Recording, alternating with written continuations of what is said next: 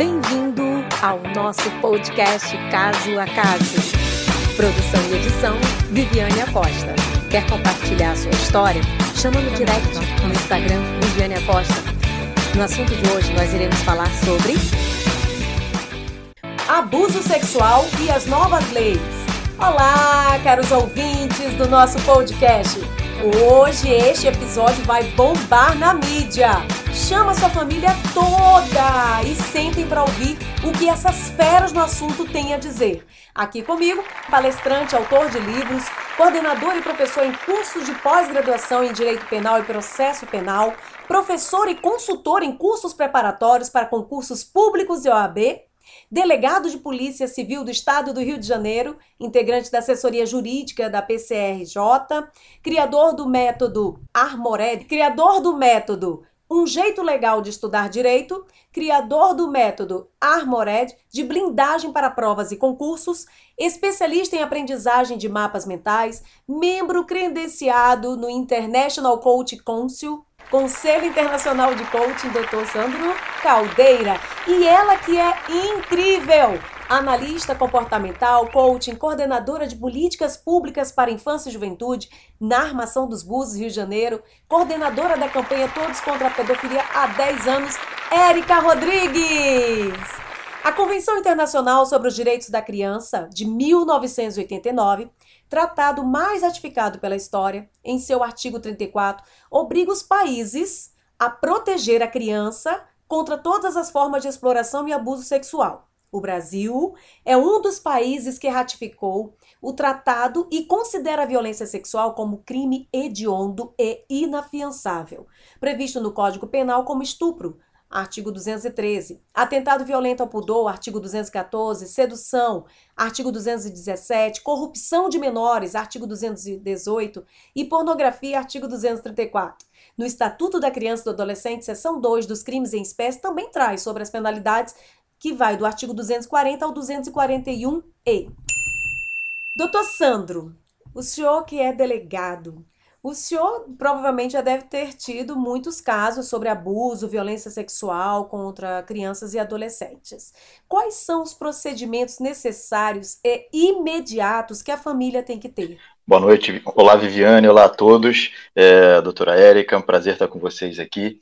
É, Viviane, esse assunto é um assunto de extrema importância, né? E quando falamos em abuso sexual, que na realidade é uma expressão muito ampla, é, que pode abranger diversos tipos de ações de conotação sexual em relação à criança e adolescente, é, é importante, primeira coisa, que as famílias fiquem muito atentas com relação a sinais que efetivamente essa criança pode dar. É, e a partir daí, né, e a gente vai falar mais sobre isso hoje, é importante que a família, a mãe, enfim, a pessoa que tenha porventura descoberto isso ou, ou desconfiado dessa, desse possível abuso, que é algo que normalmente não, não é externado né, de uma forma tão clara assim, são pequenos detalhes, é importante procurar a polícia civil justamente para que possa ser feita uma apuração mais criteriosa sobre esse fato, periciar, conversar com criança, psicólogos efetivamente conversarem com a criança, para que efetivamente possamos descobrir se há ou não realmente uma situação abusiva. Certo. Érica, você que é coordenadora da campanha Todos contra a Pedofilia já há 10 anos, né? Você está nessa área muito mais do que isso, com certeza.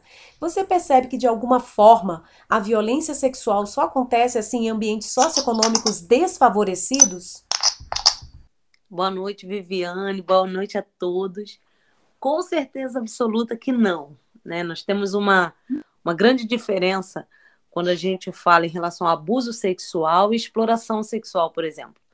Quando a gente está falando de abuso, é muito comum a gente perceber essa dinâmica no ambiente intrafamiliar, e aí não tem uma, uma relação comercial, e aí realmente a, a classe financeira é um pouco mais baixa. Mas quando a gente fala da exploração sexual, a gente está falando do alto escalão, né? Então, uhum. das duas formas o abuso acontece, independente de classe, de credo, de cor, etnia. É, não tem como a gente falar, olha, só nessa classe acontece o abuso e a exploração sexual. Eu, eu queria até complementar uma coisa que a Erika falou, perfeito, né, a colocação dela. É, quando falamos dessa situação de classe social com relação à, à parte de abuso efetivamente sexual de, de, de menores, né, é, normalmente a gente tem uma situação, claro que realmente isso independe de classe, efetivamente, mas a classe, quanto mais alta a classe, a gente tem muito a situação de ser encoberto esse fato, né? Para evitar algum tipo de exposição, algum tipo de, de, de, de manifestação com relação a essas pessoas que talvez tenham um, uma posição de poder, é, então elas acabam evitando algum tipo de, é, de exposição em relação a esse fato. Então acaba em certos momentos ficando um pouco mais acobertado do que em outras classes que as pessoas acabam efetivamente indo é, fazer comunicação em relação a situações abusivas, né? É, mas isso realmente independe de classe social. Muitos municípios pequenos ah, só tem uma delegacia pequena, às vezes, às vezes uma delegacia que atende dois, três municípios, né? E assim, as, é, quando tem essa, esse caso no, na delegacia, né, sobre o abuso, sobre o estupro, eu acho que o público infanto-juvenil ele deve ser ouvido sempre por uma delegacia especializada, se tiver no, no município, que faça aquela escuta especializada com as crianças ou com os adolescentes né, que passaram por esse tipo de situação. O senhor acha que em todos os municípios deve existir essa delegacia especializada? Então, na realidade, Viviane, o que é importante que nós temos, ainda que não haja uma delegacia especializada no atendimento a crianças e adolescentes, aqui no Rio Capital, nós temos na, a, a DECAV, que é uma delegacia voltada especificamente para o atendimento a criança, criança e adolescente vítimas, né? É, hum. E tem realmente toda essa escuta de uma forma é, é, que não cause nenhum tipo de trauma, tentar buscar essas informações da, da criança, do adolescente de uma forma menos é, é traumática. Então, temos sim profissionais especializados nisso, mas também é importante a gente lembrar que é, nas delegacias do interior existe a possibilidade, dependendo do tipo de demanda, claro, que os profissionais daquela delegacia é, eles podem efetivamente também fazer a escuta, desde que é interessante que nós que eles tenham algum tipo de preparação prévia e normalmente, né, quando falamos em atendimento pra, de, de menores, com relação a esse tipo de escuta, normalmente é um profissional mais especializado em relação a isso que deve efetivamente fazer o atendimento. Então pode ser feito, por exemplo, dependendo da situação, um deslocamento dessa de um, de um servidor até a delegacia ou ao contrário, né? A, a família se deslocar até a capital. Mas isso é o mais interessante, o menos é, é, é, trabalhoso para essa família, para essa criança, é que efetivamente temos um profissional no local, nesse interior, que possa efetivamente fazer esse atendimento para essa criança, para que ela, te, é, na realidade, tenha o menor trauma possível, além do trauma que ela já vai, né, já está carregando em relação ao abuso que ela vem sofrendo ou já sofreu. Eu ia falar exatamente isso. Quando eu fui conselheira tutelar, é, nós passamos, passávamos por situações bem parecidas, né? E ainda existe, né, alguma, algumas delegacias que não têm esse preparo, mas o que o senhor falou é, é isso. É importantíssimo que todos os municípios estejam preparados, porque isso já existe, e não só de agora, há muito tempo, né? Eu acredito que há muito tempo a comunidade, a sociedade ficou, é, ficou calada. Agora não, né? Com tanta informação, com tanta orientação, com tanta disque denúncia, as pessoas estão um pouco mais desinibidas. Quando é dentro da família é um pouco mais complicado. E é interessantíssimo quando você fala que tem que ter realmente uma formação maior para que os profissionais que estão ali para atendimento para criança e adolescente não deixem com que elas passem por mais vexame, mais constrangimento, fora o crime que, que cometeu com elas, não é isso? Sim, exatamente, para evitar o que nós chamamos de re revitimização dessa, dessa pessoa, né? E aí, Viviane, não só em relação à questão do menor, mas em outras situações de vulnerabilidade, como, por exemplo, uma situação de violência doméstica é, contra a mulher. Então, também é necessário que tenhamos uma, uma um profissional que tenha uma, um preparo maior, né? A legislação busca isso, né? Por exemplo, até mesmo que sejam atendidos preferencialmente por servidores mulheres, justamente para que haja uma relação empática maior em relação a isso. Agora, é claro que é, nesses municípios menores, é, onde nós não temos aí é, uma estrutura. Normalmente, o que, que acontece? Né? Aqui no Rio de Janeiro, nós temos as delegacias legais. A estrutura efetiva dela ela é igual em todo o Estado. Né? Em termos estruturais, o que muda é o, o porte da delegacia. Mas em termos estruturais, do que ela é composta, é a mesma coisa. Claro que nós não temos no interior essa delegacia especializada que é a DECAV, mas ela acaba abraçando as outras também, caso haja essa necessidade. Isso que é interessante. Ela não se limita à circunscrição dela. Ela, na realidade, se limita ao tema. que é a proteção à criança. Então, se houver necessidade, a gente pode sim fazer essa escuta é, de uma forma direcionada, de um profissional que integre essa delegacia e até a outra delegacia para fazer esse atendimento. Érica, de que forma o município pode estar ajudando né, para que a comunidade, a sociedade estejam mais é, inteirada no assunto, tenham mais observância, né, para que não, não aconteça esse crime hediondo. Nossas crianças e os nossos adolescentes, que deveriam ter um ambiente sadio e harmonioso nesse crescimento, mas geralmente dentro das suas próprias casas, inclusive agora na pandemia, deve, ter, deve estar acontecendo e muito, né? Essa situação que, infelizmente, vai ficar guardado ali. Como é que o poder público pode estar ajudando? Viviane, é, pode parecer até redundante o que eu vou falar, né? A gente é um país muito privilegiado com a legislação que a gente tem, mas a gente peca na efetivação dessas leis, não só em relação à criança e adolescente, né? Em todas as outras esfera, a gente tem uma, uma deficiência na efetivação das leis, mas no que diz respeito à criança e adolescente, eu acho que a gente ainda precisa aprender muito em relação ao desenvolvimento desse indivíduo. A política pública para a criança ela tem que partir do fundamental que é da conscientização. Enquanto a gente não sair dessa cultura de objetivação da criança e do adolescente, de só tratá-los como sujeitos de direito a partir dos 21 anos, só entender que eles são importantes quando se tornarem adultos, realmente vai permanecer, vai continuar sendo muito difícil desenvolver qualquer tipo de política pública.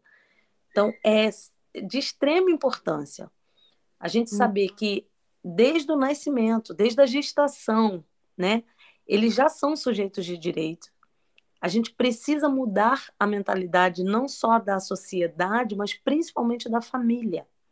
Esse uhum. cuidado, como a gente sabe, a maioria dos crimes é, sexuais ocorre de forma intrafamiliar.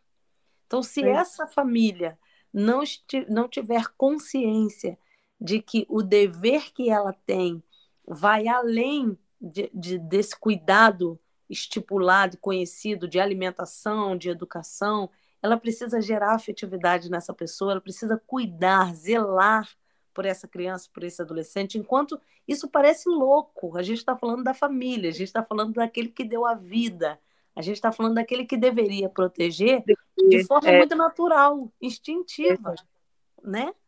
É. Então, parece louco, mas a gente precisa voltar ao óbvio. Nós precisamos voltar a falar de amor entre pais e filhos e produzir isso. Quando a, a, o Estado tem que agir, é porque a família já falhou. É. Então, a gente vai continuar tratando o efeito e não a causa. E para a gente tratar a causa, a gente precisa tratar criança e adolescente como sujeito de direito. Então, a gente precisa gerar essa conscientização na, na população, na sociedade de forma geral. A gente precisa gerar essa conscientização na própria família cuide do seu filho, conheça o comportamento dele. Tem muitas pessoas que falam assim para mim: é impossível, Érico, uma mãe não perceber um filho abusado. Não é, não. É muito possível. Principalmente para o modelo de família que nós temos hoje, que pai e mãe trabalham fora. Quem fica muito tempo com a criança é o YouTube, é o smartphone, é o celular, é, a, é a, o notebook.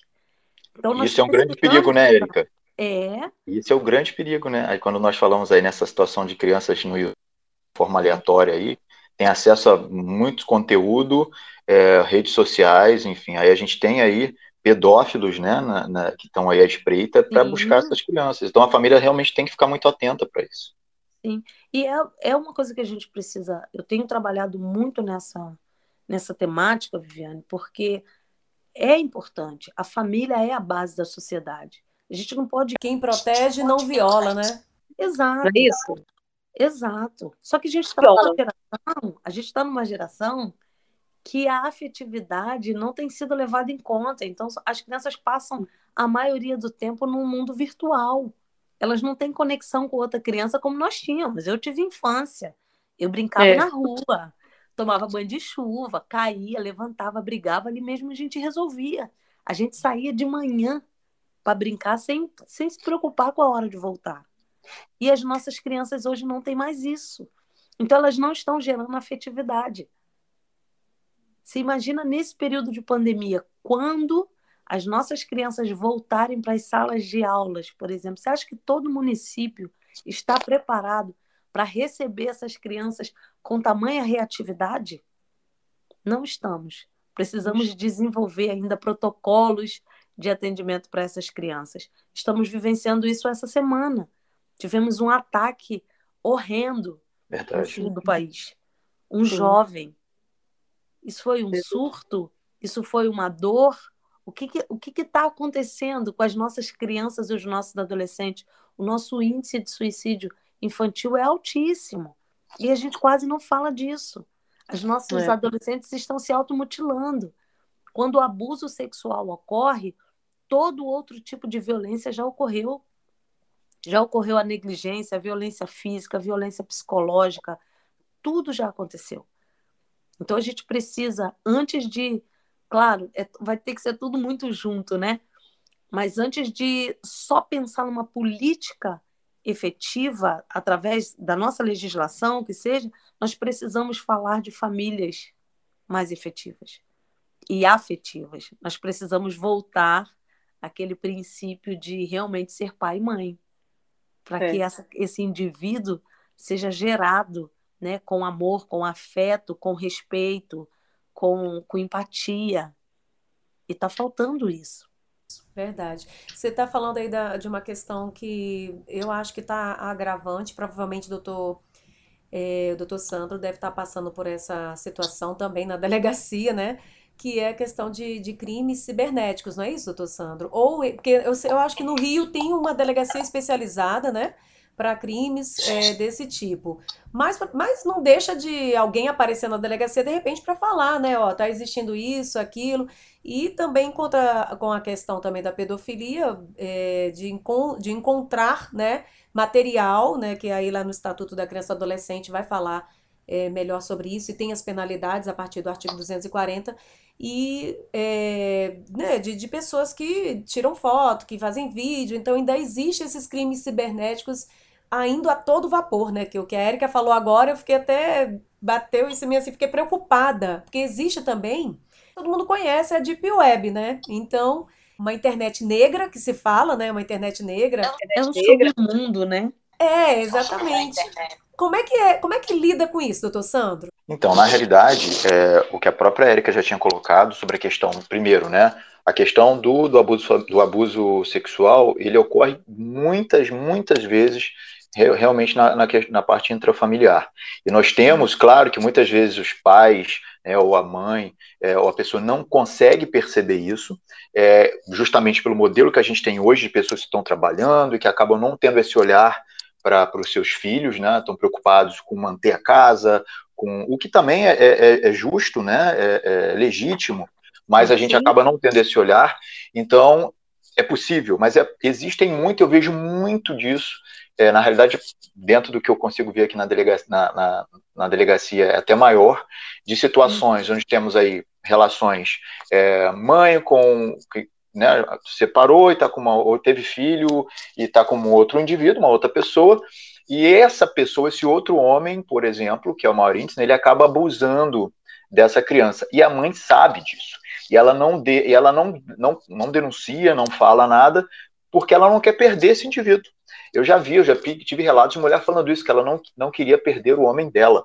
É, você imagina, ela abre mão da, do, do, filho, né, ou da filha, viabilizando esse abuso sexual, esse trauma que a pessoa vai levar para a vida dela, é, essa falta de amor que ela vai sentir, né, por não ter sido protegida pela mãe. Então, é, pela mãe ou pelo pai, tá? Que nós temos as duas coisas. Eu acho que quando falta o amor, a gente tem que julgar também, jogar a questão da responsabilização que esses pais podem vir a, a, a ter em relação à omissão deles quanto a isso, que é tão, é tão, é tão grave quanto uma ação abusiva efetivamente. Então, quando eu tenho uma mãe que sabe dessa situação, né, eu estou colocando a mãe aqui como exemplo, sabe da situação que o, o, o companheiro dela, o marido, o próprio pai da criança está fazendo esse abuso. E ela se omite e viabiliza isso, né, deixando que isso aconteça, que isso se per perpetre, a gente tem aqui uma responsabilização dela pelo mesmo crime em razão da omissão dela, porque nós temos aqui ela como garantidora dessa criança, né? Ela é garantidora assim como o pai é, porque ela é detentora do poder familiar.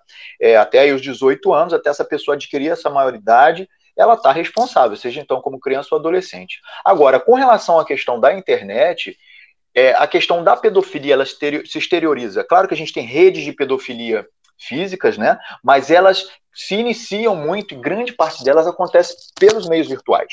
É, e claro, no final a gente tem aí essa, essa parte física, né, de encontro também com crianças para a prática de atos é, de conotação sexual. Agora, é, com a pandemia, é óbvio, isso houve um boom gigantesco do aumento de casos de pedofilia via, né, via web, justamente por quê? Porque esse acesso a vídeos eróticos de criança. Então, a produção de conteúdo e a demanda desse tipo de, de, de produção de conteúdo aumentou de uma forma exponencial.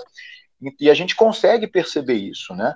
E aí, como você já disse, Viane, o próprio Estatuto Menorista, ele traz uma série de previsões com relação a isso. É, o ECA é um, é um, é um estatuto muito bom, né? Como a própria a, a, a Érica já colocou, a nossa legislação é muito boa, sobretudo quando falamos aqui em relação à proteção do menor. Claro que precisamos efetivar isso, né? A questão toda é essa, essa efetivação é, desses direitos. Mas tanto o ECA quanto o Código Penal trazem essa proteção. Importante que nós tenhamos, primeiro, é, um olhar mais atento para isso, para que a gente possa efetivamente aplicar. Né? Porque se isso não chega até a polícia, se isso não chega até o Estado, é, o Estado não está dentro ali da família. Esses casos acontecem muito dessa forma. Agora, se isso não chega até o, a polícia, por exemplo, é difícil que a polícia consiga atender aquele caso específico, a não ser quando é, ela já tem uma, uma ação de inteligência, investigando alguma, algum grupo, uma, alguma organização envolvida com a questão da pedofilia, que também acontece muito, é, mas é importante a gente ter essa atenção dos pais para saber o que, que os filhos estão fazendo na, na internet. Doutor Sandro, Oi. deixa eu, eu, deixa eu complementar uma coisa que eu acho importante a gente falar disso. Claro. Porque lá atrás, 2008, né? Foi 2008 que vigorou a CPI da pedofilia e logo em seguida nós iniciamos a campanha contra a pedofilia. Lá atrás, a nossa rede social era o Orkut. E aí, a... era o Orkut. Uhum. E com o início do Orkut, o favorecimento da, da comercialização de imagens pornográficas foi muito facilitado. E nós não tínhamos, Viviane, à época, uma legislação que punisse. Olha que louco. Nós tínhamos, à época, uma legislação que permitia que prendêssemos o equipamento, o computador, e o abusador ficava solto. Nesse mesmo tempo, a Google, ela não abria, ela não quebrava o sigilo do usuário. Então, ela, ela trancafiava esses profiles, teve que fazer um termo de ajuste de conduta.